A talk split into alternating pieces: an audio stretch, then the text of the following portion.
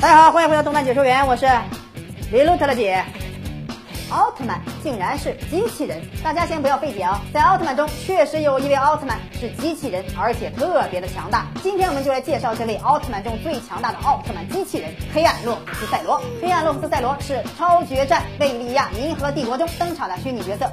凯撒贝利亚用艾美拉鲁矿石为主的能量所制造出来的机械奥特曼，为了找出光之国的正确位置，向各个不同的宇宙派遣黑暗独眼巨人，而装载了次元武器的个体正好漂浮在这个宇宙里，却被萨罗梅星人抓住，还利用萨罗梅的科技给他进行改造，并安装了次元核心炮。但后来黑暗洛普斯赛罗解除了萨罗梅星人安装在他身上的黑装甲，最终还摧毁了萨罗梅星人的基地，与赛罗交战，以压倒性的实力。打倒赛罗，还将其轰入异次元空间。后来，赛罗在雷欧的帮助下离开了异次元空间，与机械赛罗展开了最终对战。最终，赛罗使用等离子火花斩击败了黑暗罗普斯赛罗。因为其是仿照赛罗的能力制造出来的，所以没有计时器、光线和等离子火花斩绝招，但拥有次元破镜炮的技能，是赛罗基本形态下的最强劲敌之一。黑暗洛普斯赛罗的实力远超机械奥特兄弟，强于赛罗奥特曼。可是，在后期登场的量产型的实力却大幅下降。大家是否喜？欢这位机械奥特曼呢？